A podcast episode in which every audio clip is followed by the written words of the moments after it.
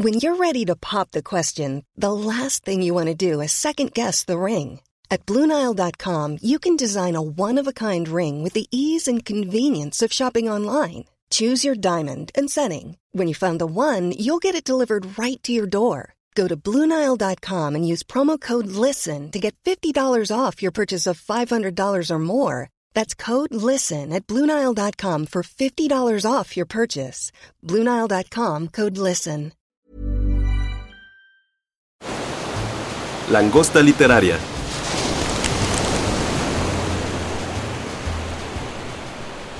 Hola y bienvenidos a un nuevo programa del podcast Langosta Literaria, un espacio para literatura. Mi nombre es Joaquín Guillén, coordinador del área de edición técnica de Penguin, y conmigo está Diana Sánchez, editora técnica. Hola Joaquín. Hola Diana, ¿cómo estás? Es un gusto estar aquí después de como dos años de no grabar un podcast para La Langosta. Bienvenida. Y Norma López, también editora técnica. Es un gusto estar con ustedes. Es la primera vez que estoy en el podcast y la verdad es que está bien padre, creo. Ah, bienvenida. Y aparte toca un podcast padre porque estamos en la cabina de verdad. Sí, claro, no la- a mí no me... No en Teams, ni en Zoom, ni nada de Exacto, eso. me prometieron una cabina muy hermosa y lo cumplieron. Sí, nos faltan chocolates nada más para, para, para que sientas la experiencia, porque es tu bautizo. Tú, tú sí grabaste antes, ¿no? En la cabina. Esto es parte del programa. Pero en esta cabina no, era una cabina más pequeña y estábamos súper apretados, pero esta es también mi primera vez en esta cabina y la verdad es que está muy cool. Ah, pues Ya lo verán en las fotos de La Langosta. Estamos de estreno. Bienvenidas. Aparte es un programa muy bonito porque no sé muy bien cómo nació la idea de esto, más bien yo me colé. Bueno, la, la intención es hablar de los libros que nos volvieron lectores o los libros que nos gustan. No sé cómo nació esta idea o, nada más se los propusieron. Pues yo recuerdo que esta idea surgió desde el año pasado y era como el Día del Niño para las primeras lecturas que nos acercaron justo a la literatura. Y pues Norma y yo fuimos las únicas que levantáramos la mano. Entonces está cool que también estés tú aquí ahora, Joaquín. Ah, está bien, pero es que a mí me gustan mucho los programas en los que puedo hablar de mí mismo. En realidad. Entonces, vamos a hablar de los libros que nos convirtieron en los lectores, lectoras que somos. Vamos a hablar, no sé, de, de muchísimos libros. No sé quién quiere empezar con, con su historia de biografía lectora. Yo quisiera retomar la idea de cómo surge esto. Creo que también cambió en la primera propuesta porque de alguna forma se va haciendo lector con el tiempo, ¿no? Entonces no es solo que uno haya leído, no sé, El Principito cuando tenía seis años, sino que también cuando estás más grande, cuando eres más consciente de lo que lees, cuando las lecturas significan más para ti, también creo que esas lecturas se quedan contigo, como que se convierten en parte de tu historia, ¿no? También. Pero bueno, si quieren comenzamos, no sé, a mí me llamó mucho la atención, sobre todo en esta cuestión del salto generacional tal vez, que ustedes propusieron la saga de Harry Potter y podríamos empezar por ahí, que es como de generaciones para acá, de varios años para acá o décadas, porque ya se cumplieron 20 años, ¿no? Creo. 25. Bueno, 25. Mira que no, no sé mucho de la... de- de Harry Potter, pero justo creo que esa es un libro en el que muchas personas con ese han comenzado la lectura. Pero ¿A no ti, sé. Diana, te gusta Harry Potter? Sí, pues justo como dice Norma, creo que Harry Potter formó una parte muy importante de nuestra generación. Digo, yo tenía 11 años cuando salió, no recuerdo si el libro o la primera película, y es cuando te mandan llamar a Howard, ¿no? Entonces creo que justo conectábamos muy bien y es algo que he notado que nuevas generaciones no hacen. Tengo sobrinos de 17, 15 años que ni siquiera conocen Harry Potter o que igual han escuchado de la saga, pero pues no les interesa. Y creo que a nosotros, o al menos pues yo hablo desde mí e incluso amigos que tengo que somos de la misma generación, que crecimos con Harry Potter y que justo fue uno de esos libros que empezamos a leer por gusto y no por obligación como cuando estás chiquito que pues te enseñan a leer y obviamente como dice Norma, ¿no? Lees los básicos, el principito y cosas así, pero más porque en la escuela te dicen que tienes que leerlo. Y creo que Harry Potter fue uno de los primeros que, al menos desde mi caso, que leí por interés propio, ¿no? Que vi la película y luego me acerqué a los libros y la verdad es que son libros muy, muy buenos porque ya a la distancia, ahora que soy mayor y que pues tengo muchísimo más bagaje, pienso que es muy buena la autora, ¿no? O sea, tiene cosas como de latín, como que ella tenía muchísimo también conocimiento de la cultura en general, ¿no? Y se nota mucho en los libros de Harry Potter y en toda esa saga. ¿Tú qué piensas, Joaquín? Pues yo los voy a referir en realidad a otro podcast de Penguin Podcast, en donde hablamos Amanda, Andrea Tamayo y yo de Harry Potter, que somos muy fans. Entonces, eso lo grabamos en pandemia. Entonces, a nuestros escuchas pueden quizá referir a eso para que conozcan como más a detalle todo esto. Pero bueno, aquí breve, en unos minutos, voy a condensar lo que allá fue como dos horas. Porque aparte fue un podcast bastante, bastante largo. Pero sí, creo que también no me pasó a mí que salió la película también más o menos en la misma, en los mismos años en los que también tenía 10 u 11 años. Y sí tenía yo un compañero en la primaria que leía los libros y creo que es la primera persona que conocí que los leía y sí iba adelantado a las películas. Y ya, o sea, como que eso fue mi primera incursión a eso. En realidad vi primero la película, ya después me seguí con los libros. De hecho, creo que el primer libro de Harry Potter que leí fue el 3 en realidad. Como que los primeros dos los vi en películas y dije, ah, me los salto. Ya después regresé a ellos. Creo que Cáliz de Fuego me tocó cuando salió en español me acuerdo que estaba en la filminería y, era como estaba lleno lleno de Harry Potter y después ya los siguientes quinto, sexto y séptimo. Aparte para mí fue muy importante Harry Potter porque fueron los primeros libros que leí en inglés porque no quería esperarme la traducción y eso pues me ayudó mucho después a estudiar literatura inglesa que pues es mi especialización profesional y el inicio de mi anglofilia. Solo he leído el primer libro y lo leí hace como cuatro años tal vez. Cuando sale y se, y se da todo el boom de, Harry Potter, yo estaba en el segundo semestre de la carrera de la carrera de filosofía, entonces yo en realidad estaba leyendo a Kant, estaba leyendo a Platón, no sé, estaba como en otra onda. Y para mí, o sea, no es que estuviera bien, no es que estuviera mal, sino que yo simplemente no conectaba porque ya estaba muy grande, pero sí creo que cuando lo leí fue a raíz de un, de un diplomado sobre literatura infantil y juvenil, o sea, y la profesora que era como la, la directora del diplomado, sí me contagió muchísimo como ese gusto por la lectura, la idea de que hay lecturas, pues, o sea, regresando al tema, que son casi que iniciáticas, y Harry Potter y la autora de Harry Potter tiene eso, ¿no? Que además puede sostener una historia durante seis tomos, que se convierten en siete películas, o sea, no lo he leído todo, pero entiendo que no hay como hilos ahí que se pierdan, ¿no? Como que todo está bien cerrado, como que es un universo completo.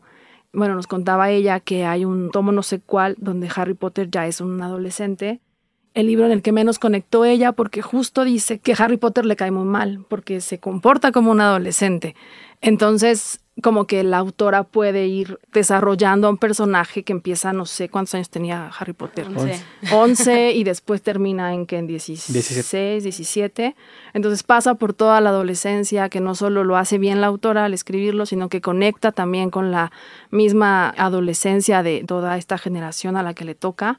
Entonces, no sé, yo ya tenía 19, 20, o sea, no, no conectaba con eso, pero, pero para nada. Sin embargo, siento que está padre, que, o sea, como que todo ese trabajo que está alrededor de la obra es enorme, ¿no? La, la autora es enorme en ese sentido, ¿no? Pero bueno. Y bueno, y si no fue Harry Potter, ¿qué libro recuerdas que, que haya impactado mucho para tu formación lectora? Pues yo me acuerdo que clásico leí El Principito, de hecho me lo, me lo regaló una tía, ella igual me regaló un libro sobre la luna y era para como para colorear. ¿Cuántos años tenías? Tenía como seis tal vez, estaba empezando la primaria. Y ese libro de la luna tenía poemas, ¿no? Este poema de, de Jaime Sabines, un poema de Lorca, que es como una especie de nana, ¿no? Entonces yo me acuerdo mucho de esos libros, pero ya algo como muy consciente de que yo haya empezado a leer ya en la secundaria, Drácula, por ejemplo, Frankenstein. Yo estaba obsesionada con los libros de terror, porque creo que ahí se conecta también con esta onda de Harry Potter y las películas, pues también viendo las películas, ¿no? Diario de, Jonathan Harker, que es como súper pesado al principio, pero que después empiezan a pasar muchísimas cosas y que siempre estás como a la expectativa de que pasen más cosas, de que haya un terror ahí. Eso, eso me gustaba mucho, me gustaba mucho leerlo y eso fue lo que leía, eh, sí, en la, en la secundaria. Ya después durante la carrera, no sé, Rayuela, por ejemplo, Los Detectives Salvajes, ¿no? o sea, justo creo que no son de iniciación ni, ni libros juveniles, ¿no? Son ya para gente grande, ¿no? Pero bueno. Pero sí, justo creo que tienen que ver como con, o sea, al final tienen que ver con esa transición de la juventud hacia la adultez, ¿no? Los detectives salvajes, pues al final sigue siendo un adolescente. No recuerdo si está terminando la prepa o empezando la universidad, pero al final también son años súper formativos, ¿no? Y creo que justo ahorita que decías lo de Harry Potter y de que pues tú no conectaste porque ya estabas más grande cuando salieron los libros y a diferencia de Joaquín y yo que sí estábamos como que a la par a la edad de Harry Potter, ¿no?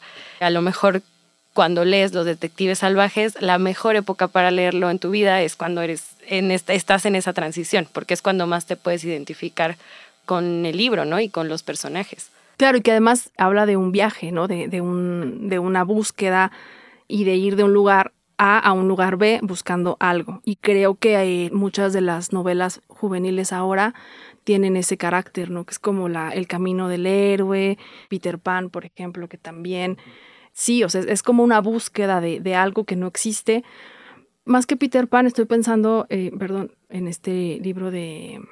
No es Momo, sino el, mismo autor de Momo. ¿cómo la historia interminable. La, historia interminable. Exacto, exactamente, exactamente. Estoy pensando como en esos libros, que fue muy famoso también, el de, de John Green, que también se hizo película. No el más famoso, Ciudades de Papel, que también es ir a buscar algo, ¿no?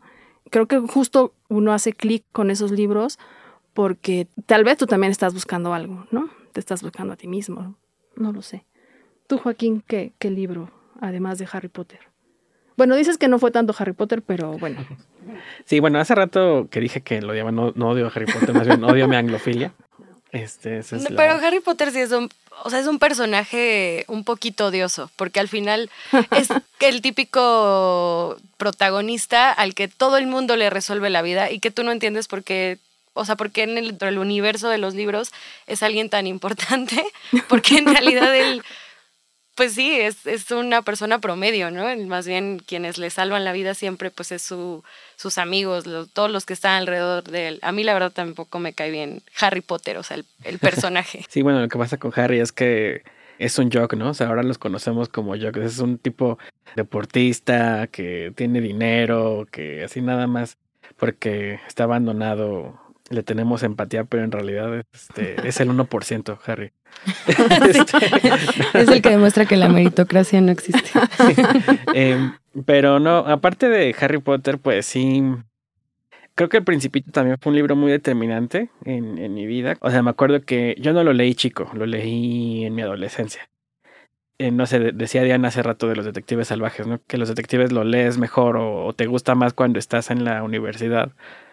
Y yo creo que el Principito probablemente te guste más cuando eres más chico. Pero yo lo leí en mi adolescencia, como a mis 17 años. Recuerdo que, digo, ahora está en Salamandra y en varias otras ediciones. Pero en aquella ocasión, pues lo leí, yo creo que en alguna edición de Editores Mexicanos Unidos. Ah, claro. O algo así. Eh, con miles de faltas de ortografía, probablemente. Perdón. No, no, de eso no lo noté porque, te digo, estaba yo saliendo de la prepa y me acuerdo que mi mamá me insistía mucho en que buscara un trabajo. Entonces fui como una entrevista de trabajo ahí por Metro Valderas y, y no me gustó nada. Entonces, como estaba haciendo berrinche, dije, ah, mira estos libros. Y me encontré el Principito y lo leí durante ese día y me encantó, me encantó, me encantó el Principito. Eh, es un gran, gran libro. Después, pues fui, tengo por ahí otras ediciones. Una vez me lo encontré en una librería de viejo en francés y no sé qué editorial sea. Pero ahí lo tengo. Eh, no sé francés, pero, pero ahí lo tengo en francés. Y bueno, sí es un libro que encuentro muy determinante como para entender eh, la función también de la literatura infantil y juvenil, ¿no? Que, que bueno, sí Harry Potter como la base de cómo empecé a leer, pero el principito como para entender su alcance. Y después, años después, yo creo que sí, Dos Horas de Sol, eh, de José Agustín, que ahora recién está en De Bolsillo, que va a salir una próxima edición en De Bolsillo. Sí, es un libro que me interesó mucho en su momento. No sé si alguna de ustedes leyó Dos Horas de Sol. Yo tengo una gran falta. Yo no he leído a José Agustín. Ah, Yo pues. tampoco, perdón. no. Justo, perdón, y justo me acuerdo que leí un textito de Parmenides García que se llama el, Rey Criollo, pero claro, o sea, ese está en otra editorial muy lejos de aquí, entonces, no, o sea, sí, de como que del boom yo solo he leído eso, creo. pero habla justo de los chicos banda y así. Pero bueno, continúa con No, José Agustín. pues es que, o sea, José Agustín también lo leí como a mis 18, 19 años. Él pertenece a esta generación de la onda. Creo que hay un podcast también, ese- eso no lo he escuchado, perdón. Hay un podcast de, de José Agustín, me parece, no sé si Carmen o Álvaro o alguien por ahí que a lo mejor nos escuche recuerda esto. Creo que no me están... ¿No? Sí, sí, sí hay un podcast. Ajá, pueden, los refiero a ese podcast para que conozcan más de la obra de, de José Agustín. A mí me llamó mucho, mucho la atención porque aparte, no sé, o sea, lo que pasa con los libros es que cuando te impactan es también por el momento en el que los lees, ¿no? Claro. Entonces yo José Agustín, dos horas de suelo leí cuando estaba en Acapulco, en un verano lluvioso, con una historia de una, de una exnovia que vivía allá, y yo le decía, es que no puedo creer que llueva tanto.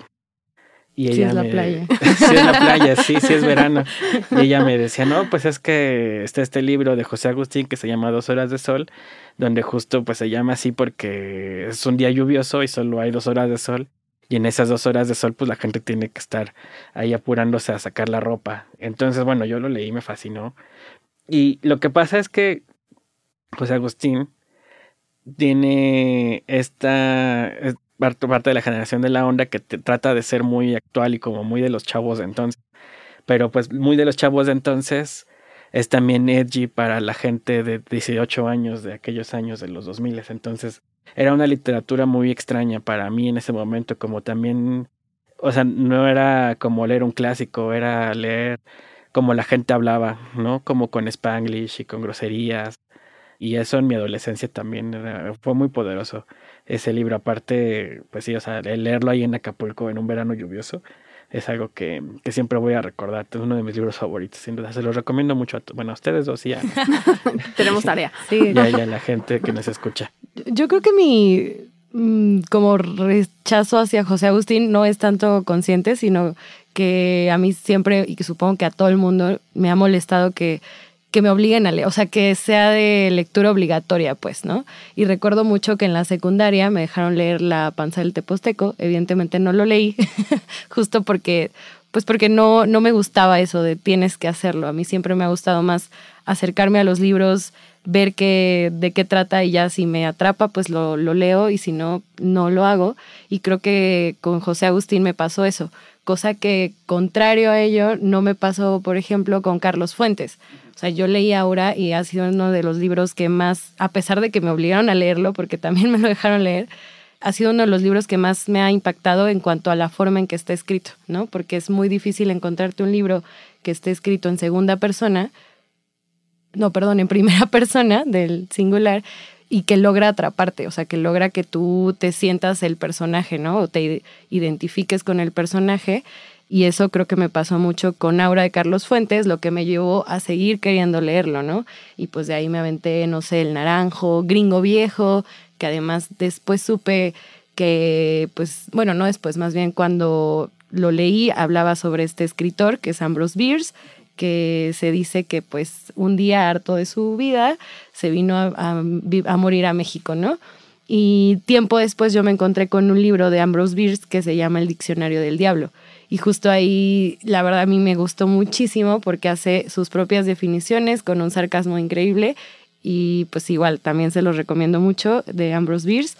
Y hace definiciones de muchas palabras, ¿no? Y, y lo hace como de una forma sarcástica y muy divertida. Y cuando yo leí el libro, el diccionario del, del, diablo, me hizo muchísimo sentido lo que decían de él, ¿no? O sea, de que de su persona, pues, de cómo Ambrose Bierce dijo, no, pues yo ya me largo de aquí, no quiero tener una muerte aburrida y lenta, yo prefiero irme a México, prefiero morir en un paredón, ¿no? Y en ese entonces era la Revolución Mexicana. Obviamente esto no está comprobado, o sea, solo se cree que era él porque hay una como declaración que decía que en una, en una batalla este, murió un gringo viejo. Y a partir de ahí, este Carlos Fuentes empieza a imaginar, ¿no? Todo, cómo fue la aventura de Ambrose Bierce acá en, en la Revolución. Es bien interesante lo que comentas sobre las primeras lecturas y la escuela, porque yo creo que te vacunan para que no leas. Porque a mí me pasó lo, o sea, todo esto que cuentas a mí me pasó lo contrario con Aura, por ejemplo. Yo, o sea, yo no recuerdo haber o sea, recuerdo que la leí o me dejaron leerla en la secundaria y, no, o sea, no, no, no o sea, no, sé de qué va, no conecté, ah. no, no me acuerdo. Me acuerdo que también en esa época, no sé, este, este libro de Hemingway, ay, no me acuerdo cómo se llama. Este. El viejo y el mar. El viejo y el mar. El viejo y el mar. ¿Por qué no en las campanas también? Pues, no, no, no, el viejo y el mar, porque además es más cortito. Lo dejaban leer y era como, ay, no, qué horror. Y la verdad es que yo no he vuelto a esos libros y no creo que sean este horror del que yo me acuerdo.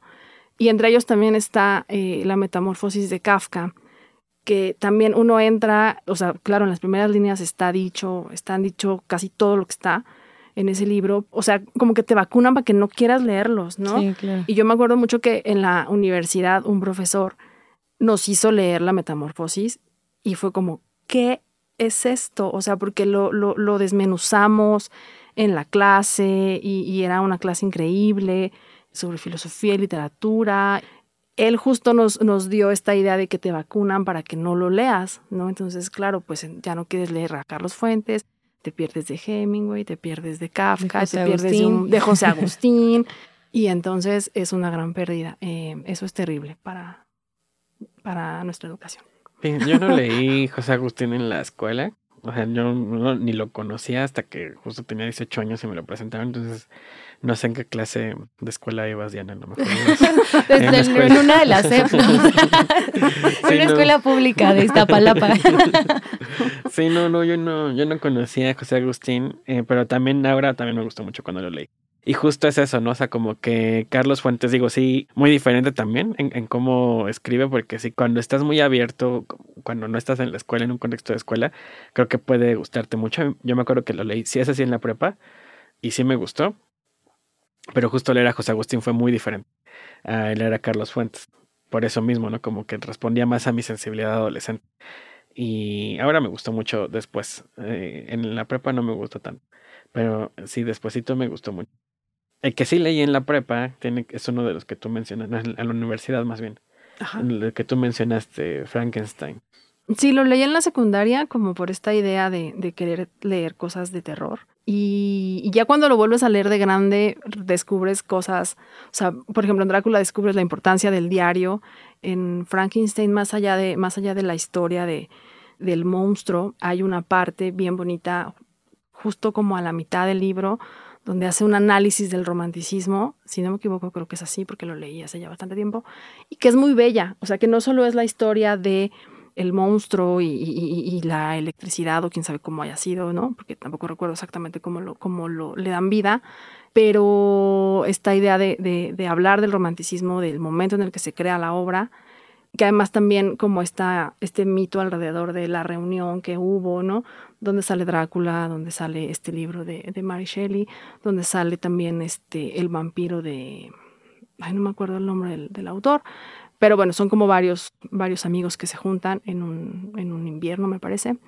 Y también creo que está padre en Frankenstein la idea de el nombre, de dar el nombre. Eso yo lo retomé después en la universidad cuando estás hablando que sí de lenguaje, que sí de, cómo dar el nombre y cómo el monstruo pide que le den un nombre porque lo que le hace falta es dar el nombre, ¿no? O sea, y esto viene de una cultura judía ahí como que, o sea, no, sé mucho, pero me acuerdo más o menos que eso lo veíamos en la universidad. Entonces, cuando resignificas estos libros, estos, estas lecturas, con, una, con un nivel de lectura como un poquito más profundo, obviamente se enriquece, ¿no? O sea, hablar de Harry Potter como yo lo leí, también está padre, la, la experiencia que un adolescente puede tener de leer ese libro a los 11 años también está padre.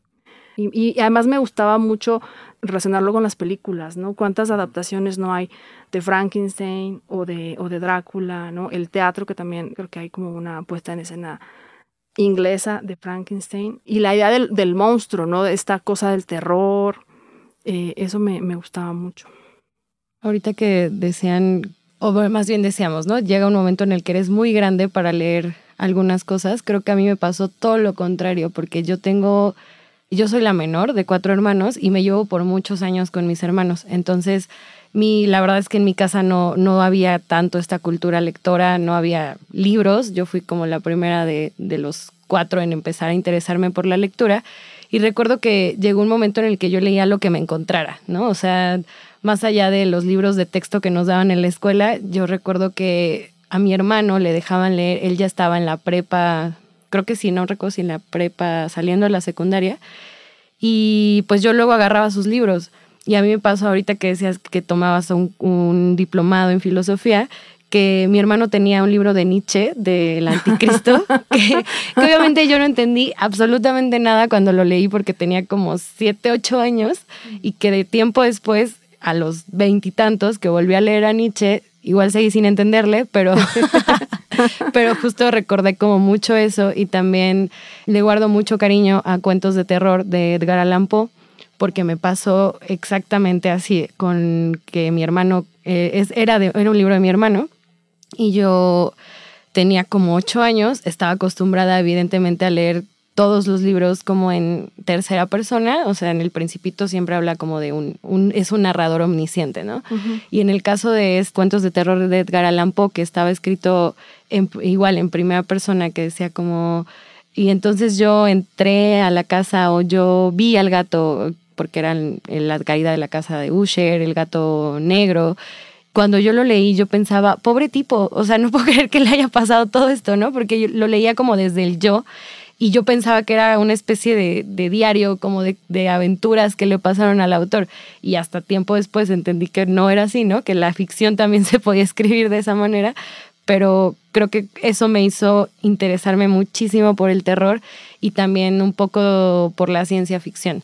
Ya mayor, obviamente, no a los ocho años, pero ya más grande leí Fahrenheit 451, Crónicas Marcianas, La máquina del tiempo, La guerra de los mundos, y creo que esos libros también les, les guardo mucho cariño porque eso hizo que a mí la ciencia ficción me gustara y me interesara muchísimo, y a la fecha yo creo que es uno de mis géneros favoritos y que creo que también no es como tan socorrido fuera de, de estos clásicos, ¿no? Como que no es, una, no es un género por el que haya mucha, mucho interés en general, creo, más que por los clásicos. ¿O tú qué piensas, Joaquín? Pues, o sea, pienso que como casi todos los gustos ñoños, hay, hay un público muy fuerte de nicho y como que de eso se mantiene, ¿no? Eh, sí, sí, sí, sí. Sí, aquí de ciencia ficción, aunque me guste mucho, siempre he sido más de cine que de libros, en realidad. Más bien en, en cuanto a literatura, igual, o sea, Poe Mary Shelley. Mary Shelley en particular, o sea, Frankenstein, hace poco estaba hablando con alguien y le dije, yo creo que Mary Shelley es probablemente una de las mentes más grandiosas que ha habido en la historia Del, todo, ¿no? Porque pues aparte lo escribió súper joven.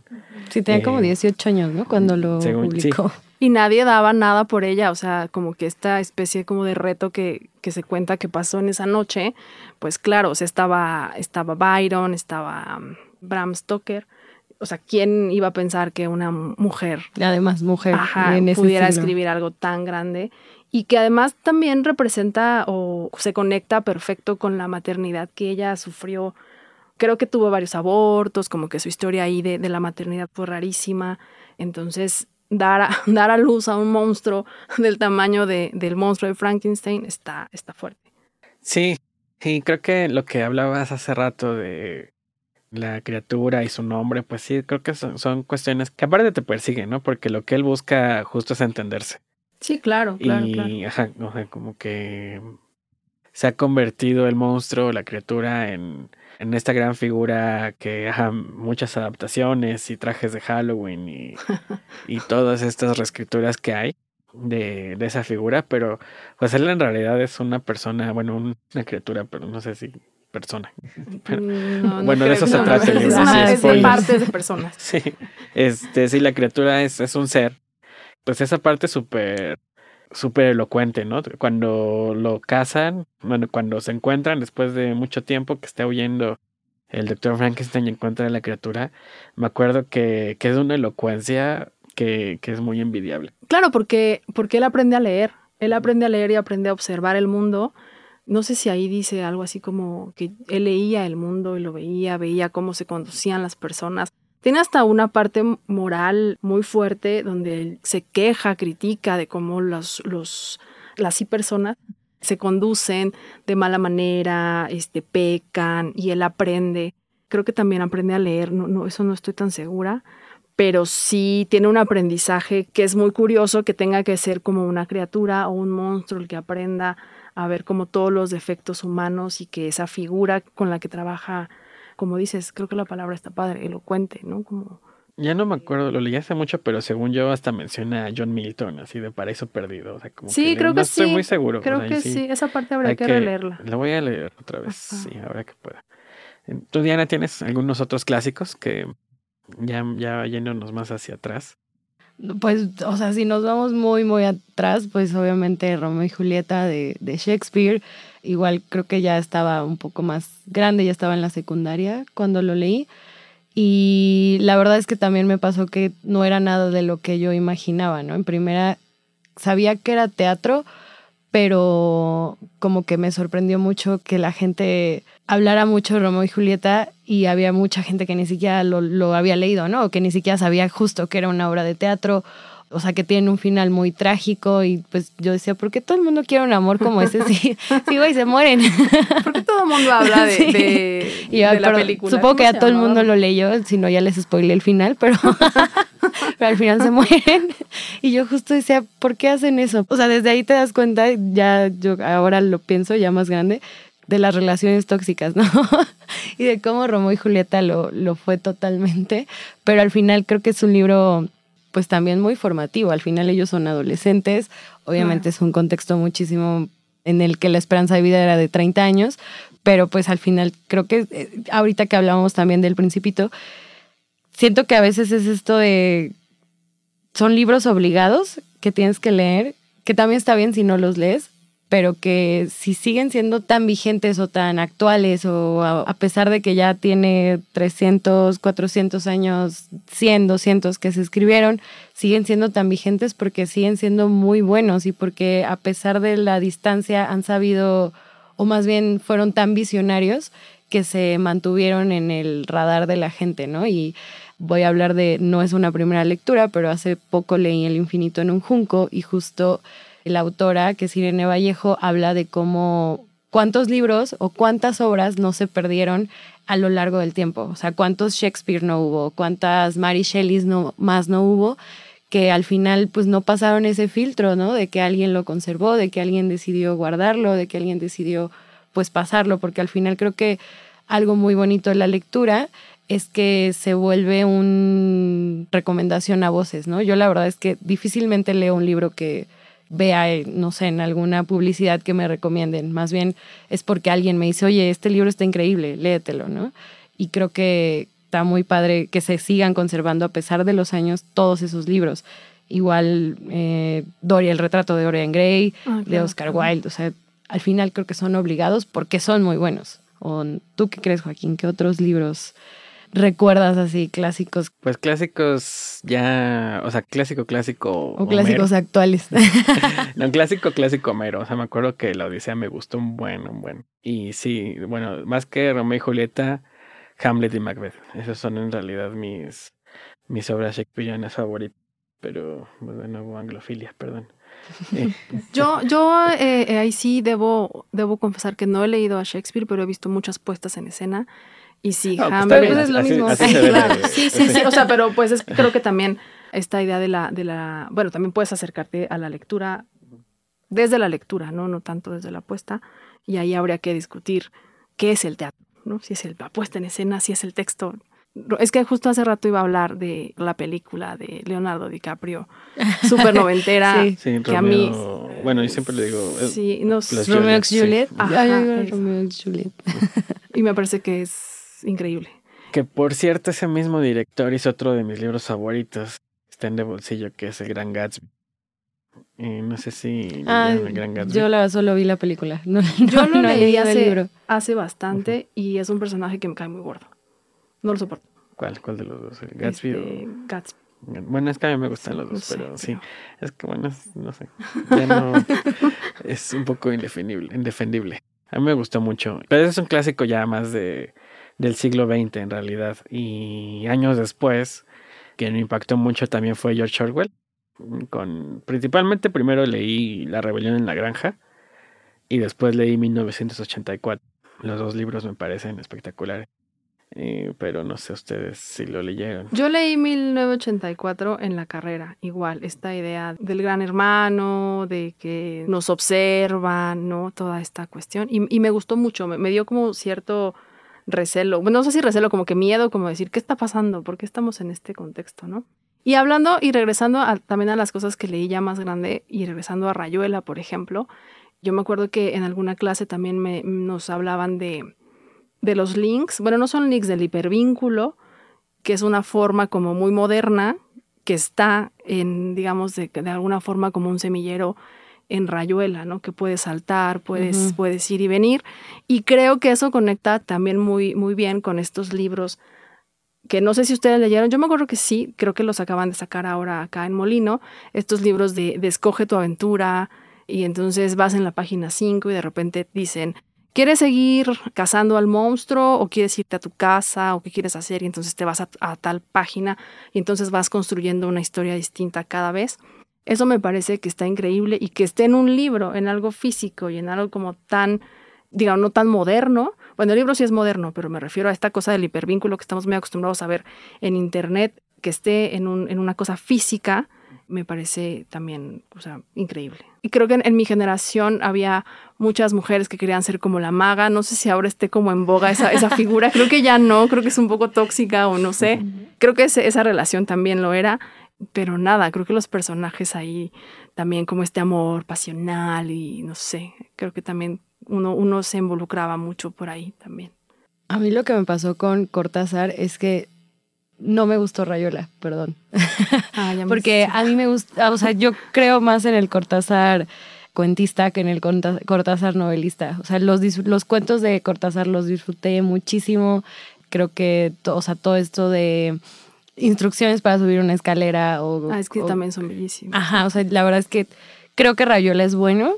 Y hace, hace poco hablaba con Joaquín de una película que es de un director que me gusta mucho, que se llama Decision to Live y le dije a Joaquín, es que creo que es buena y que si no hubiera sido de él, para mí sería una gran película, pero como es un gran director y al que disfruto mucho, creo que no, o sea, no, no cumplió con mis expectativas. Y creo que algo así me pasó con, con Rayuela. Yo primero leí cuentos de Cortázar y después ya me acerqué a la novela y la verdad es que como que no conecté con ella. Yo decía así, este, o sea, es una novela llena de cuentitos. Para mí esa fue Rayuela, porque para mí Cortázar es muchísimo mejor cuentista que novelista. O bueno, no sé si, no sé qué piensen ustedes, pero yo, yo pues así lo veo.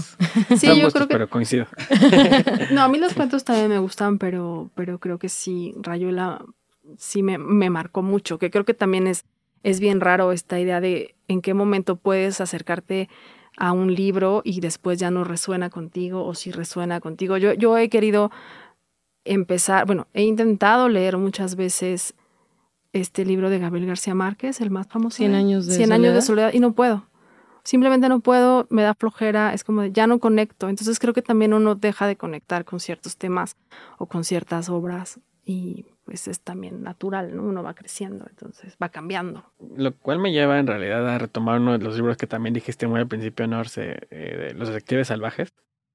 No tomé el anzuelo ahí, porque quería dejarlo al final. No sé ustedes, ¿tú qué piensas, Diana, de los detectives salvajes? Pues es que ya la verdad es que es una de las novelas, de mis novelas favoritas. Igual creo que tiene que ver con esto que dice Norma, que lo leí en el momento indicado. Yo estaba entrando a la facultad la verdad es que mi sueño siempre fue eh, escribir los detectives salvajes de mi generación, porque cuando lo leía eh, yo decía, obviamente está ambientado en los años 70 y con todas sus diferencias que eso implica en cuanto a los tiempos, yo lo leía y decía, es que claro, es algo que seguimos haciendo a pesar de que ya no lo hagamos de la misma forma, ¿no? O sea, ya no vamos a por un café lechero, pero sí vamos al Starbucks, ¿no? Y cosas así que al final a pesar de que los tiempos cambien, son dinámicas que las adolescencias o que seguimos teniendo en este paso de la, de la adolescencia hacia la adultez y que no sé si las nuevas generaciones puedan conectar con ello, ¿no? Ya con todo lo que existe y todo el movimiento que hay en cuanto a la tecnología que mencionabas, Norma, no sé si las nuevas generaciones, no, no veo a mi sobrino yendo, yendo con sus amigos a, por un café, ¿saben? O cosas así que creo que nosotros todavía alcanzamos a, tener y que eso hizo que Los Detectives Salvajes se convirtiera como en, en una de mis novelas favoritas. A mí lo único que me está causando conflicto de esta plática es que casi no hemos mencionado autoras mujeres y creo que eso tampoco también habla mucho de digo del sistema educativo, etcétera. Claro. Pero o sea, podría estar por ahí Elena Garro, pero yo yo no la leí, entonces o sea, no podría pero pensaría en ella, ¿no? Como que estás, creo que también estaba ahí Virginia Woolf. Sí, yo puse Entonces, eh, los libros que quisiera hablar. Pues vas. no, es que justo yo pienso que la mayoría de la literatura que leí cuando era más joven o cuando me empecé a acercar eran hombres. Sí, difícilmente llegaba a ti un libro de, de una autora mujer, lo cual no quiere decir que no existan, claro que hay, pero pues el mismo, yo sí creo que el mismo sistema te empuja a eso, ¿no? Porque si leer a Octavio Paz y por qué Octavio Paz sí es lectura obligatoria en la preparatoria o en la universidad, pero no lo es Elena Garro o no lo es Rosario Castellanos, que son muchísimas, ¿no? O sea, que son muy buenas. Pues a ver, ustedes díganme qué libros así de autoras además de Frankenstein recuerdan así ¿Yo primero? Sí. Sí, Joaquín. lo que me acuerdo. Pues eh, principalmente Virginia Woolf creo que fue una de las autoras que más me llamó la atención. Primero con la señora Dalloway que también está en De Bolsillo. Pero sobre todo el que más más recuerdo, o bueno, más bien lo que más me gusta de ella en realidad son sus ensayos.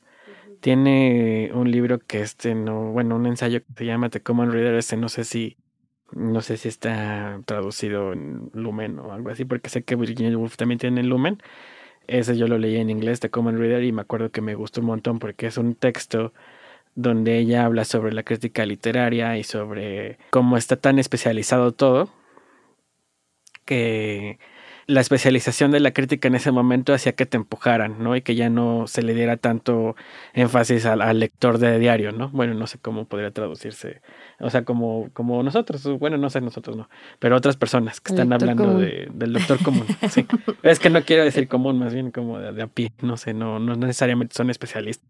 Más bien es como la recomendación de ahí, entonces desde ahí aborda la, la idea de la recomendación. Y bueno, por supuesto, un cuarto propio no sé, una habitación propia. Mm, se tradujo de las dos formas, ¿no? Sí.